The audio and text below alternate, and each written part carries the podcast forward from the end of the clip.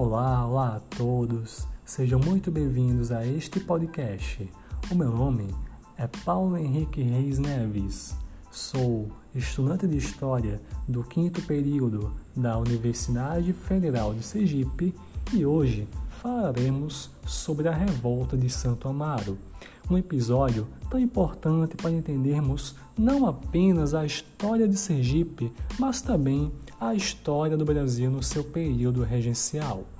Ressalto que me baseio aqui principalmente no livro Sergipe Provincial 1, da professora Maria Tertes Nunes. Ademais, este podcast será dividido em três etapas. Na primeira, iremos falar sobre como a revolta se iniciou. Na segunda, as causas históricas que a motivaram. E por fim, na terceira, o seu desfecho e as consequências. Então, vamos conferir esta história.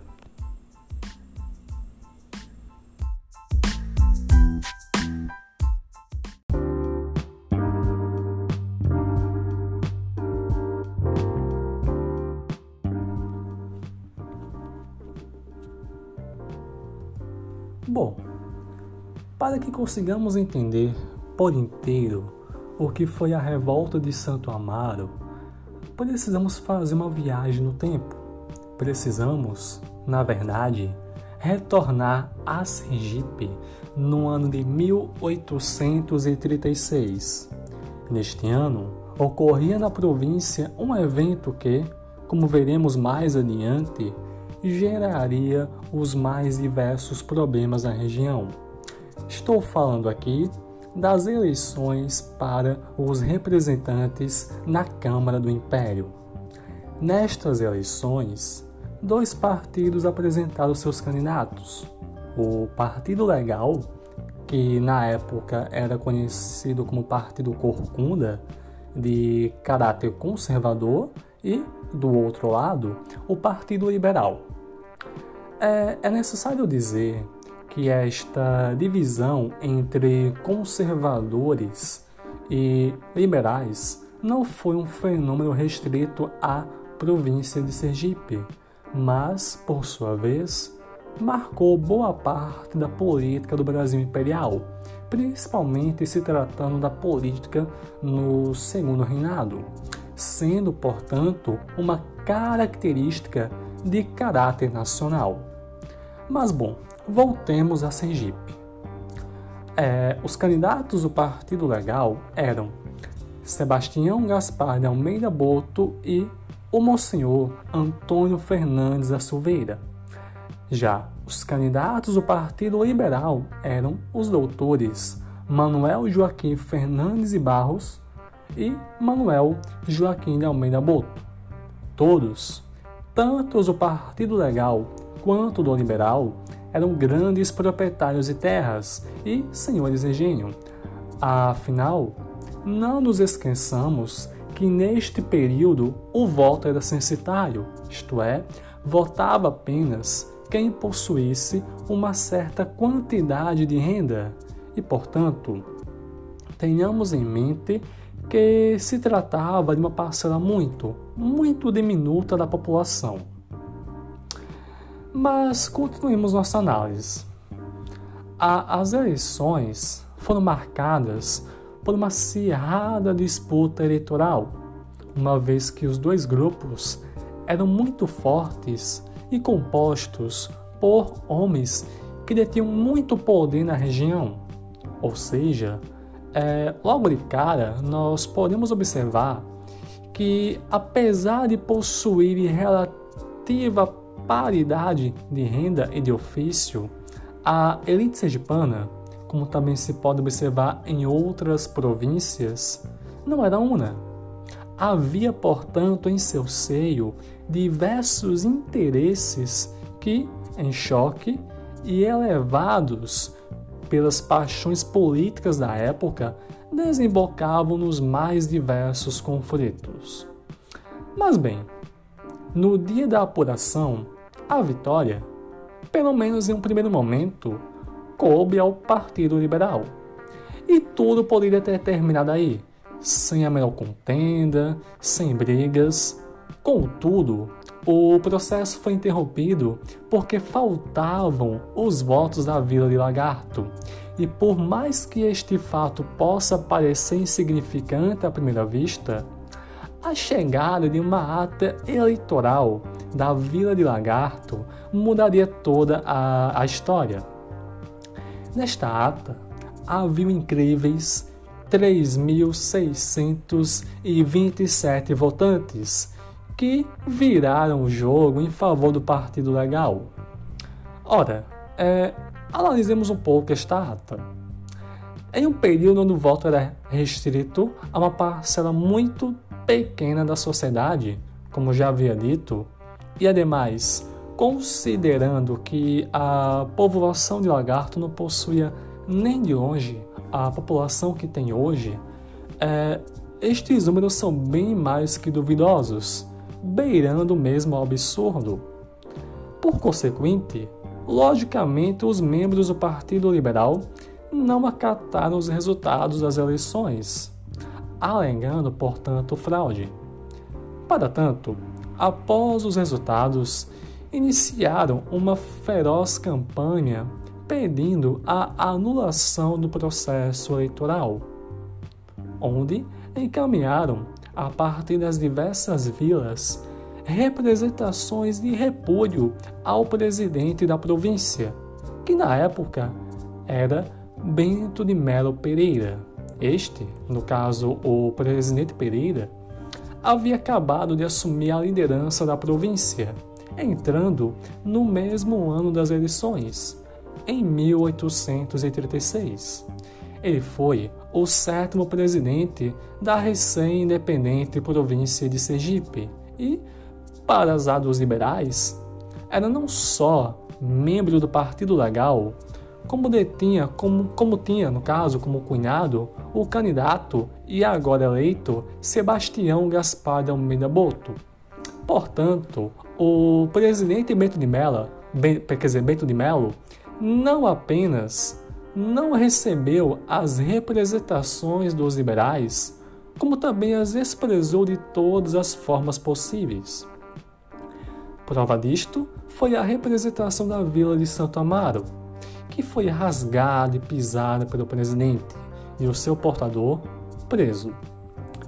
Pois bem, após este episódio da Vila de Santo Amaro, os descontentes reuniram-se na Vila do Rosário, local em que também planejaram mais uma representação a ser enviada, mas que agora seria levada pelo juiz de paz Luiz Araújo Maciel. E foi aqui, neste exato momento, que podemos supor que ocorreu o estopim da revolta, uma vez que, ao saber do movimento na Vila do Rosário, Sebastião Gaspar Almeida Boto, isso mesmo, o mesmo personagem que concorreu às eleições pelo Partido Legal, que ademais era chefe do mesmo partido e cunhado do presidente da província, atacou os membros do Partido Liberal na Vila do Rosário, que até então lutavam pacificamente, utilizando-se somente dos meios democráticos para demonstrar o seu repúdio ao processo eleitoral. É, obviamente, Sebastião de Almeida muito provavelmente não esperava que a medida tomada por ele gerasse grandes complicações. Talvez pensasse mesmo que isto desse um fim ao movimento dos liberais. Mas não foi isso que ocorreu, gerando este ataque o efeito contrário, isto é, dando motivo para que os liberais abandonassem a luta democrática e se utilizassem das armas. Neste modo, após ser expulso da Vila do Rosário, juntamente com o restante dos envolvidos, o juiz de paz, Luiz Araújo Maciel, agindo de acordo com as formalidades do processo criminal, pediu socorro à Vila de Santa Amaro, e esta, que já estava bastante descontente com o presidente, ben, com o presidente Pereira, prontamente se pôs a ajudá-lo, enviando um impressionante pelotão de cerca de 400 homens para contra-atacar Sebastião Gaspar da Almeida Boto, que, sem poder resistir, fugiu, abandonando a Vila do Rosário aos rebeldes. E agora? Após a mobilização de uma milícia de 400 homens, não havia mais como voltar atrás.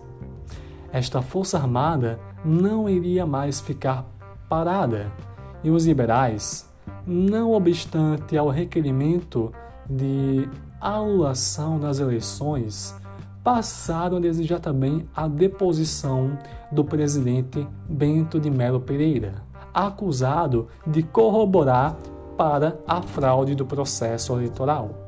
E assim, podemos então afirmar que estava, pois, iniciada a revolta que passaria à história como a Revolução de Santa Amaro, a qual seria um verdadeiro divisor de águas na história de Sergipe no período imperial.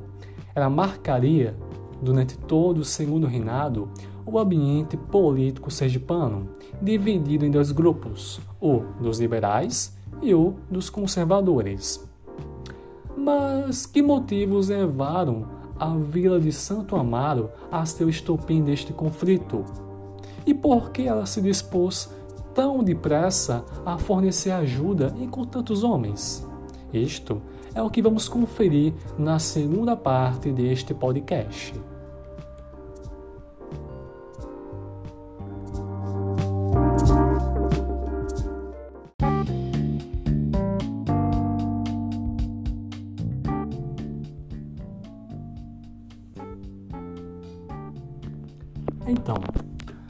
Apesar da insatisfação ante as eleições de 1834 se propagarem como uma torrente por toda a província de Sergipe, a professora Maria Tetes Nunes coloca, muito certamente, a vila de Santo Amaro como a principal responsável pela mesma. Afinal, não nos esqueçamos aqui que foi esta vila que forneceu as tropas necessárias em apoio dos liberais, dando, portanto, início ao estopim. E, como veremos mais adiante, também foi ela o quartel-general dos revolucionários. Mas, antes de entendermos quais foram os motivos que levaram a vila de Santo Amaro a ser o âmago desta rebelião, devemos, primeiramente, entender que a revolta de Santo Amaro se insere em um contexto muito maior, que são as revoltas do período regencial. Assim, devemos, pois, compreender que após a abdicação do primeiro imperador do Brasil, Dom, Dom Pedro I, em 1831, o país como um todo passou por uma grave instabilidade política ante ao governo dos regentes. E, portanto, o período que vai de 1831 ao golpe da maioridade em 1840 foi nitidamente marcado por insurreições que, em alguns casos, colocaram até mesmo em risco o domínio de certos territórios da nação.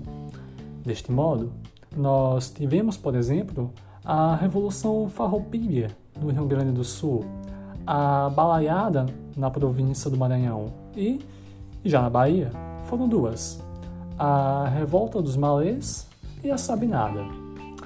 No entanto, salienta-se aqui que apesar da revolta de Santo Amaro estar inserida neste contexto histórico, ela, de certa forma, foi esquecida pela historiografia nacional. E é por isso que este podcast leva este título de A Revolta Esquecida, justamente como uma forma de chamar a atenção para tal evento histórico que, apesar de possuir um grau de importância igual ao das outras revoltas já citadas e que poderia até mesmo figurar nos livros didáticos escolares, foi, infelizmente, deixada de lado por muitos historiadores. Mas, enfim, deixemos de lado as lamentações E vamos aqui voltar a falar do nosso assunto padrão. Vamos, na verdade, voltar a falar sobre as causas da revolta de Santo Amaro. Bom, para a professora Maria Tetz Nunes, esta revolta foi o desfecho do processo de decadência dos santamarenses, ou melhor, foi o último suspiro da vila ante o seu notório declínio econômico e político. Mas, para compreendermos isto, precisamos antes analisar o que outrora foi a povoação de Santo Amaro. Pois bem, ela foi uma das primeiras vilas fundadas em Sergipe e, ademais, prosperou grandemente desde o seu nascimento, a ponto de, no início do século XIX, ser considerada a mais famosa e mais rica vila da província de Sergipe. Tanto é verdade esta afirmação que em seu seio residia nada menos e nada mais que a elite da aristocracia sergipana, composta, em sua maior parte, por senhores e engenhos. E assim, Santo Amaro funcionava como a antecâmara da província. Mas, como quase tudo neste mundo possui um fim, chegou, infelizmente, um momento em que a vila de Santo Amaro se viu em um notável declínio político e econômico. Deste modo, como que por uma espécie de traição, a sua decadência ocorreu por consequência do progresso das vilas circunvizinhas, que, à medida que iam se tornando independentes politicamente, passaram também a suplantar a vila de Santo Amaro no campo econômico. Muito em parte devido às condições geográficas destas novas vilas, que, melhor localizadas, ofereciam, por consequente, mais facilidade para o comércio e para a comunicação. Destacando-se, por exemplo, a vila de Laranjeiras. Portanto, em vista deste visível processo de declínio, já em 1825 começam com o presidente Manuel Clemente Cavalcante de Albuquerque as primeiras tentativas de transferência da sede da vila de Santo Amaro para Maruim, algo que findou por se concretizar somente em 1833, no governo interino de José Pinto de Carvalho. Bom, obviamente, os santamarenses não ficaram em silêncio mediante esta medida e, portanto, insurgiram contra a mudança da sede tanto proprietários rurais quanto uma massa de indivíduos que a Maria Tetz Nunes classifica como sendo o status médio da população, uma vez que a mesma afirma que não podemos identificar esta massa como sendo uma classe social no conceito marxista. Ademais, este levante teve como líder Antônio José da Silva Travassos. E aqui guardemos bem este nome, porque, como veremos posteriormente, Travassos também seria um dos líderes dos liberais na revolta de Santo Amaro. Pois bem, pela pressão imposta aos dirigentes da província, os habitantes de Santo Amaro lograram êxito e, em 1835, a vila voltava a ser independente, possuindo, portanto, uma sede própria. Mas agora você deve estar se perguntando: o que tudo isso tem a ver com a revolta que ocorreria um ano mais tarde? Ora, pensemos um pouco. Esta vitória, em 1835, concedeu aos santamarenses a consciência de sua própria força, isto é, de que não era uma simples vilazinha resignada a acatar ordens, e que, portanto, e assim, portanto, muito provavelmente na revolta de 1836, eles pensavam que também seriam vitoriosos. Mas, enfim, entendidas as causas da revolta, ainda restam as seguintes dúvidas: como ela terminou? Quais as suas consequências? Pois bem, isto é o que veremos na terceira parte deste podcast.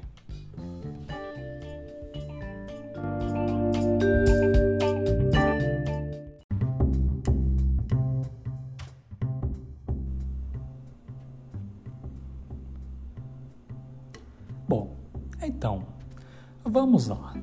Voltando de onde paramos, vamos aqui recapitular. A revolta de Santo Amaro foi oficialmente declarada em 18 de novembro de 1836, com o deslocamento, como vimos, de 400 homens desta vila para atacar a Vila do Rosário, que estava ocupada por Sebastião Gaspar de Almeida Boto. Então, quando a notícia desta insurreição chegou aos ouvidos do, do presidente da província, no caso, o presidente Bento de Melo Pereira, ele logo tratou de fortificar a cidade de São Cristóvão, que na época era a capital de Sergipe, e, portanto, o principal objetivo dos revoltosos. Além disso, o presidente também transferiu sua residência para a vila de Laranjeiras. E por fim, Bento de Melo também convocou os batalhões da Guarda Nacional de todas as vilas da província. No entanto, ele praticamente não recebeu ajuda, conseguindo apoio apenas da vila de Itabaiana e da vila de Lagarto. Ademais, é, vale aqui ressaltar que, que a Vila de Lagarto se tornaria o quartel-general da resistência aos revoltosos. Pois bem, sem tropas suficientes para repelir a insurreição, Bento de Melo Pereira não teve outra escolha senão pedir ajuda ao presidente da Bahia, que na época era Francisco de Souza Paraíso. Assim, em sua carta direcionada ao presidente da Bahia, é, Pereira ele relata com aflição que os revoltosos estavam aumentando a sua força e ganhando terreno. Mas, para sua sorte, é, prontamente o presidente da Bahia enviou o auxílio solicitado. Contudo, é, lembremos aqui que no século XIX os meios de transporte eram muito rudimentares se comparados com os de hoje, e, portanto, enquanto esperava a chegada das tropas da Bahia, o presidente Bento de Mello precisou, é, portanto, elaborar um plano para parar o avanço dos revoltosos. Assim, ele procurou, na verdade, simular negociações com os insurgentes sobre a anulação dos votos vindos da Vila de Lagarto, que, como nós vimos, virou o jogo em favor do Partido Legal. Contudo, assim que as tropas chegaram, o presidente de Sergipe não tardou um só segundo e atacou Santo Amaro. E deste modo, em 15 de dezembro de 1836, a vila foi atacada pelas forças do Partido Legal, que por sua vez conseguiu vencer os liberais na batalha que seguiu e assim conquistar, portanto, Santo Amaro. É, vale aqui destacar que ao atacar Santo Amaro, os legais cometeram atos de depredação e principalmente de saques e este foi um fato que ficou assim tão marcado na província de Sergipe que posteriormente daria ao, ao Partido Legal o apelido de rapina, em alusão aos saques cometidos. Pois bem, apesar desta derrota, os santamarenses não se deram por vencidos e conseguiram até mesmo reorganizar-se e repelir alguns ataques à vila fato que fez com que o presidente Bento de Mello, posteriormente, novamente pedisse ajuda ao presidente da Bahia. No entanto, a partir de agora, a revolta se resumiria a pequenos combates entre os adversários. Assim, o que realmente iria tirar a paz da província seria as perseguições realizadas contra os insurgentes, principalmente com a abertura de processos, algo que levaria os principais líderes da, da revolta a se refugiarem nas províncias vizinhas, como a província de, Alagoa, de Alagoas e a província da Bahia. Mas convém aqui lembrar que o governo regencial não ficou alheio a toda esta instabilidade vivida na província de Sergipe e tentou, portanto, pacificar a região. Assim, uma das primeiras medidas tomadas pelos regentes foi a substituição do presidente Bento de Melo Pereira, que deixou o cargo em favor do cearense José Mariano Cavalcante de Albuquerque, que, em 19 de janeiro de 1837, assumiu o governo da, da província de Sergipe. Ademais, uma portaria do ministro do Império de 9 de janeiro também de 1837 acatou a denúncia de fraude enviada pelos liberais referente às eleições em 1836 e, portanto, estas, estas eleições foram anuladas. Mas, enfim, o, o novo presidente de Sergipe, o presidente Cavalcante de Albuquerque, tentou assegurar a paz e a tranquilidade na província de forma totalmente parcial.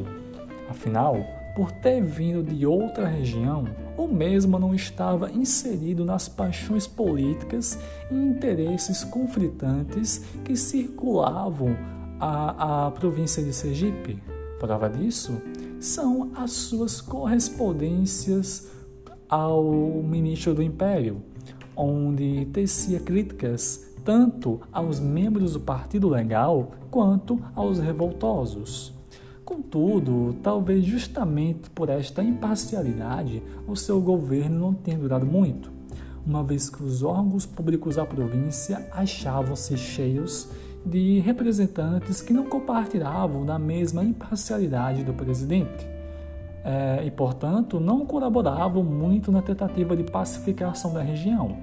Por exemplo, a resolução de 25 de fevereiro de 1837, sancionada pela Assembleia Provincial, garantia anistia a quase todos os participantes da revolta de Santo Amaro. No entanto, no artigo 3 desta mesma resolução, excetuava-se a anistia aos líderes da revolta, mas sem citar os nomes destes líderes, possibilitando assim que qualquer um fosse classificado como líder e, portanto, punido. E, obviamente, tal resolução não logrou êxito em amenizar as agitações da região. Por fim, após alguns desentendimentos com a Câmara Municipal de São Cristóvão, o presidente Cavalcante, de, Cavalcante Albuquerque retira-se do governo em 31 de março de 1837, sendo substituído pelo coronel José Eloy Pessoa da Silva, o qual era bacharel em filosofia pela Universidade de Coimbra e, ademais, já havia outrora governado Sergipe por um curto período de tempo. Assim, é, para a professora Maria Tetes Nunes, apesar das ferventes rivalidades existentes em Sergipe, o coronel José Eloy Pessoa conseguiu, enfim, tranquilizar a região, dando, portanto, um fim à, à revolta. Bom, ademais, para Maria Tetes Nunes, apesar de fracassarem militarmente, os revoltosos foram vitoriosos no campo político, conseguindo o que queriam desde o início: a anulação das eleições de 1836, que, após muitas discussões, foram novamente realizadas. Mas a vitória ainda coube ao Partido Legal. Por fim, para ela, para a professora, o principal legado desta revolta talvez tenha sido a sedimentação da cisão das oligarquias sergipanas, que se dividiriam durante todo o segundo reinado em dois partidos, entre os conservadores no Partido Legal, que passaria a se chamar Partido Rapina, e entre os liberais, cujo partido receberia o nome de Camundongo. Além disso, esta revolta também marcaria o prestígio político de Sebastião Gaspar de Almeida Boto, que dominaria a política sergipana até a década de 1850. Bom, esta foi a revolta de Santo Amaro. Espero que tenham gostado deste pequeno relato e aqui eu finalizo este podcast.